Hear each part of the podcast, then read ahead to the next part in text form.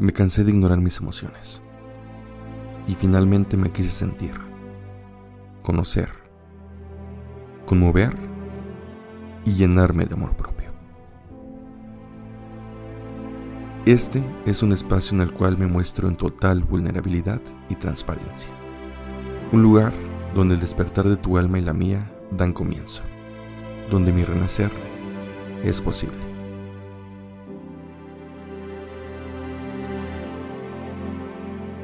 Bienvenido a Despertando el Alma con Carlos Monzón. Ya comenzamos.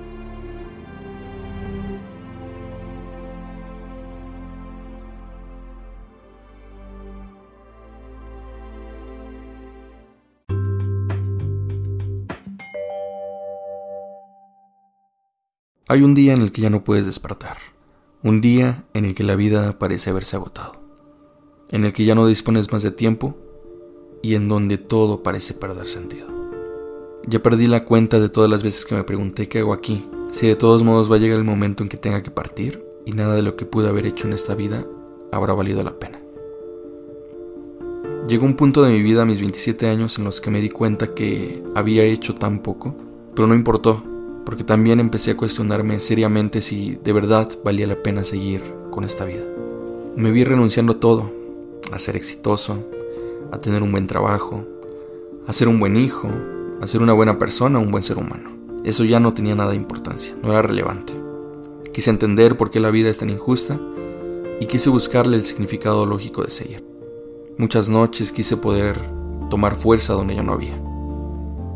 De pronto ya no había más metas, ni más sueños. Los problemas que creía que eran importantes ya no lo eran. No había más proyectos. El miedo empezó a aparecer. Apareció la tristeza y con ella la muerte mirándome a los ojos. Así no me consciente de lo que de verdad importa y no tuve el tiempo de voltear a ver por perseguir algo que ahora no tiene nada de significado. Surgió un momento de resignación, de disfrutar cada respiración porque quizá podía ser la última de mirarme al espejo y ver lo grandioso que fui, lo grandioso que soy, pero no lo grandioso que puedo ser, porque ya no hay más futuro. Hay otro momento en el que estoy ya casi listo y la muerte me está sonriendo la cara, pero no podría irme sin antes dar una última batalla. Un momento en el que te aseguro que si tú no te encargas de desapegarte y de despertar, no te preocupes, la vida lo hará por ti, pero olvídate de que la vida sea piadosa. Cuando pareciera que ya no podía más, quedó confiarle mi vida a otras manos, entregándome en total vulnerabilidad, no existiendo un mañana y donde el pasado ya no tiene mayor significado. Existe el aquí y el ahora, un momento en el que todos mis sentidos estaban alerta como nunca antes. El miedo se apoderó, la resignación estaba a mi lado.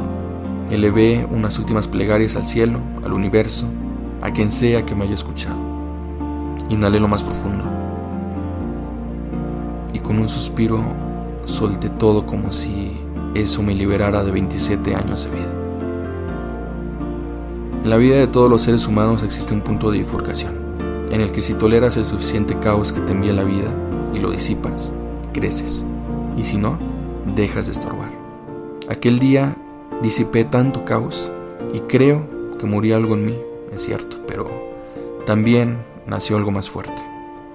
El despertar surge y de pronto te das cuenta que los te amo no fueron lo suficientes para mamá o para papá, que los abrazos a tus hermanos no fueron los más duraderos y que el aroma de cada uno de ellos no ha quedado impregnado lo suficiente en mi ropa, pero que hay una nueva oportunidad de hacerlo, pues quizá esta sea la última y no tenga otra oportunidad de ver esos ojos en una eternidad más. Y en cada abrazo entonces estorba el cuerpo para abrazar con el alma. Mi reflejo cuando pareciera que puede ser más roto que nunca, es cuando más lleno de luz está. Conecté con lo que de verdad importa. La vida se encargó de darme una lección de desapego, es cierto, de golpe, pero únicamente con eso me di cuenta que nada de lo que perseguía me definía. Y en todo este caos, de pronto todo cobra sentido. También me di cuenta que la vida es injusta pero aleatoria. Cada uno elige nuestra vida antes de venir aquí. Yo elegí crecer, no morir. Y eventualmente llegará ese día, sin duda, pero no partiré sin antes haberme llenado de amor propio hasta la saciedad y de haber compartido ese amor con otras almas. Ese es el verdadero sentido de mi existencia en este vasto universo. Después podré despedirme emprender un viaje a donde quiera que este sea, o incluso que mi conciencia y cuerpo desaparezca en la eternidad. O también podré pasar a formar parte de un todo. Pero hoy, mi punto de bifurcación es crecer.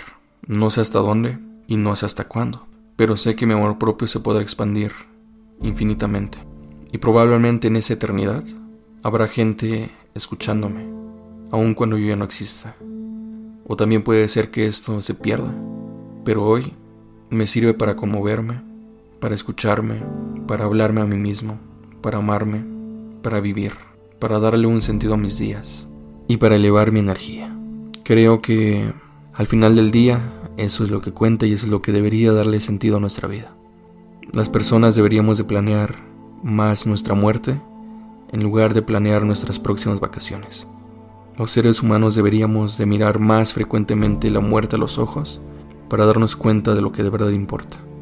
Agradezco a la vida, al universo, a quien sea, por haberme mandado tanto caos para crecer, porque únicamente en ese caos pude verme rodeado del verdadero amor de una familia, pude verme envuelto de mi verdadero ser, de lo que de verdad me satisface. Entonces sí valdría cada segundo de mi vida estar aquí